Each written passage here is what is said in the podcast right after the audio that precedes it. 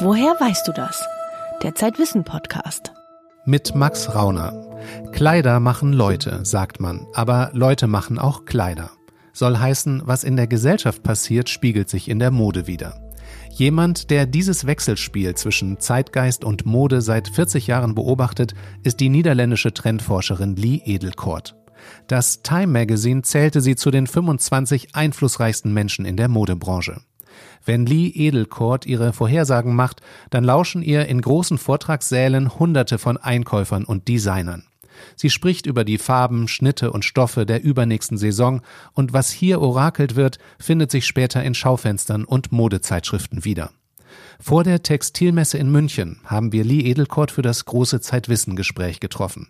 Das Interview erscheint in der neuen Ausgabe am 16. Oktober und das Bonusmaterial, das hören Sie in dieser Podcast-Folge. Historically, you see that there is an interaction between fashion, architecture, Früher gab es einen Zusammenhang zwischen Mode, Architektur und Musik. Die Charleston-Kleider zum Beispiel haben dieses charakteristische Aussehen, weil Mädchen aussehen wollten wie Jungs, aber trotzdem Kleider trugen. Also flache Brust, kurzer Schnitt, dazu verrückte Schuhe. Mit Hilfe der Mode kann man sich ausdrücken, ob die Menschen arm aussehen wollen, gesund essen oder was auch immer in der Gesellschaft passiert. Es ließ sich in der Mode ablesen. Laut einer beliebten Anekdote hängt die Rocklänge mit der Konjunktur zusammen. Wenn die Wirtschaft boomt, dann werden die Röcke kürzer. Stimmt gar nicht, sagt Lee Edelkort. Es ist nicht die Rocklänge, sondern die Taille. Im großen Crash hatten wir die niedrige Taille der Charleston-Kleider. Und in der Finanzkrise 2008 saßen die Hosen dann am Tiefpunkt. Wir hatten den Low-Waist-Schnitt. Also Mit ihrer Firma Trend Union berät Lee Edelkort die Modeindustrie, aber auch Konzerne wie Coca-Cola, Nissan, Time Warner, Siemens sowie Städte und Gemeinden. Bereits 1995 sagte sie voraus, dass die Menschen in Zukunft an Computern von zu Hause aus arbeiten werden. 1997 sah sie die Farbe Pink im Kommen, auch für die Männermode, und so kam es dann auch. Sie hatte den Wellness-Trend und die Wohnküche sehr früh auf dem Schirm. Und heute? I'm going to show again tomorrow a book on um, active wear and uh, casual ich werde morgen ein Buch über Active Wear, Casual Wear und Streetwear vorstellen, das ich Activism Wear genannt habe. Es geht um den Aktivismus, der mittlerweile überall zu finden ist. Die Leute gehen wieder auf die Straße, um ihre Meinung zu sagen. Sie wehren sich. Das ist die eine Seite der Emanzipation, in der die Frau als starke Kämpferin auftritt, die gelernt hat, sich zu verteidigen. Und da ist die andere Seite, in der es um feminine Farben, Dessous und die Vagina geht. Ich zeige in dem Buch alle möglichen Arten von Bildern und Kunst, die von unseren intimsten Stellen handeln. Denn ich sehe die Gefahr, dass die Leute sagen, wenn du kein Opfer werden willst, musst du dich hermetisch kleiden. Das würde uns die Nacktheit und die Sexiness nehmen und das wäre sehr unfair. Es gibt also noch diesen anderen Kampf, feminin zu bleiben und gleichzeitig stark zu sein. Wie kann man das ausbalancieren? Wie werden wir in Zukunft verführen? Welche Sprache werden wir dafür verwenden? Das ist eine andere Form der Emanzipation.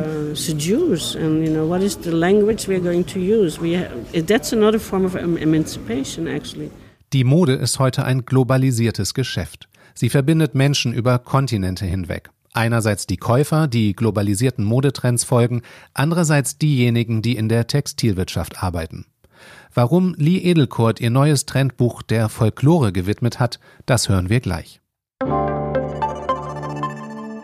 Woher weißt du das? wird unterstützt vom Rowold Verlag, der interessierten Lesern mit einem einzigartigen Buch auf schönste Weise ihre Zeit stehlen möchte. Die Ordnung der Zeit vom Physiker und Bestsellerautor Carlo Rovelli bringt den Lesern auf unterhaltsame, erzählerisch packende Art nahe, wie Zeit wirklich funktioniert. Er geht der Frage nach, ob Zeit wirklich real ist oder nur ein nützliches Maß für Veränderungen.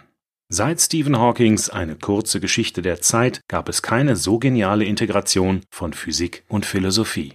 Die Ordnung der Zeit von Carlo Rovelli wird Ihre Wahrnehmung der Realität verändern. In ihren berühmten Trendbüchern schreibt Lee Edelkort ihre Prognosen auf. 2400 Euro kostet so ein Buch und die Industrie bezahlt das. Allerdings besteht so ein Werk nicht nur aus Papier und Druckerfarbe, sondern auch aus Textilien und Materialien zum Anfassen. This is why I'm just uh, going to present my new trend book in two weeks from now, which is called Folklore. mein neues Trendbuch werde ich in zwei Wochen vorstellen. Es heißt Folklore. Ich nehme Folklore als Metapher, um zu zeigen, dass das menschliche Gehirn und die menschliche Hand in allen Ecken der Welt ähnliche Dinge hervorbringen. Die berühmte rumänische Bluse, gemalt von Matisse, wird auch in Mexiko hergestellt, in Albanien, auch in Marokko. Den langen Rock, das quadratische Tuch, den lockeren Umhang, das gibt es in allen Ländern der Welt. Der quadratische Schnitt ist mit Südamerika assoziiert, aber es gibt ihn auch in Afrika. Es gibt eine Webtechnik namens ICAT. Damit macht man verschwommene, bewegte Motive. Man bedruckt das Garn vor dem Weben, alles sehr aufwendig, wie höhere Mathematik. Das gibt es in Asien, in Südamerika, in Teilen Afrikas. Die Technik ist sehr alt. Unsere Gehirne sind so verdrahtet, dass wir nach den gleichen Farben und Mustern verlangen und dann auch die gleichen Pigmente nutzen. Suddenly we just crave the same colors and patterns and we use the same pigments. Sie sei gar kein Orakel, sagt Lee Edelkort gern, sie würde nur aufsammeln, was ohnehin schon da sei. Sie reist um die Welt, hat eine Firma in Paris, Studiengänge in New York und Poznan, ein Studio in Tokio, einen Landsitz in der Normandie. Trends vorherzusehen sei allerdings schwieriger geworden, sagt Edelkort. My trend books are no longer just about trends, actually. Meine Bücher handeln nicht nur von Trends, sondern von Anthropologie, sozialen Bewegungen, Philosophie, meine Art zu arbeiten hat sich geändert. Heute ist es viel komplexer, weil es mehr Stilrichtungen auf einmal gibt. Deshalb wird auch kein Trend abgeschlossen. Man wird seiner nicht überdrüssig, weil es noch anderes gibt. Wenn man früher gesagt hat, die Mode sind schottische Muster, dann waren alle Schaufenster voll davon und jeder trug schottische Muster. Und im nächsten Jahr würde jeder die Nase wieder voll davon haben. Es war also sehr einfach. Aber jetzt haben wir alles gleichzeitig. Nichts wird zu viel oder langweilig. Alles bleibt wie in einem enormen Sandwich. Es herrscht Chaos. Aber es gibt immer noch diese Momente, in denen sich das Sandwich ein wenig verändert. Diese kleinen Veränderungen kann ich vorhersagen, aber wir können es immer weniger. Im Jahr 2015 hat Lee Edelkort ein Anti-Fashion-Manifest geschrieben einen Protestbrief an die Adresse der Modeindustrie, die Kleidung zu unmenschlichen Arbeitsbedingungen herstellen lässt und neue Kollektionen in immer schnellerem Takt in die Schaufenster bringt. Edelkort appelliert aber auch an die Kunden, die immer mehr Kleidung kaufen und sie immer seltener tragen. Die Leute interessieren sich nicht mehr für Mode, sie interessieren sich für den Konsum, besonders die Millennials. Die konsumieren vermutlich so viel wie keine Generation zuvor. Meine Hoffnung ist, dass die nächste Generation damit Schluss machen wird. Die wurden in diese Misere hineingeboren und sagen, danke, dass ihr uns die Welt in solch einem furchtbaren Zustand überlasst, aber wir werden es wieder in Ordnung bringen.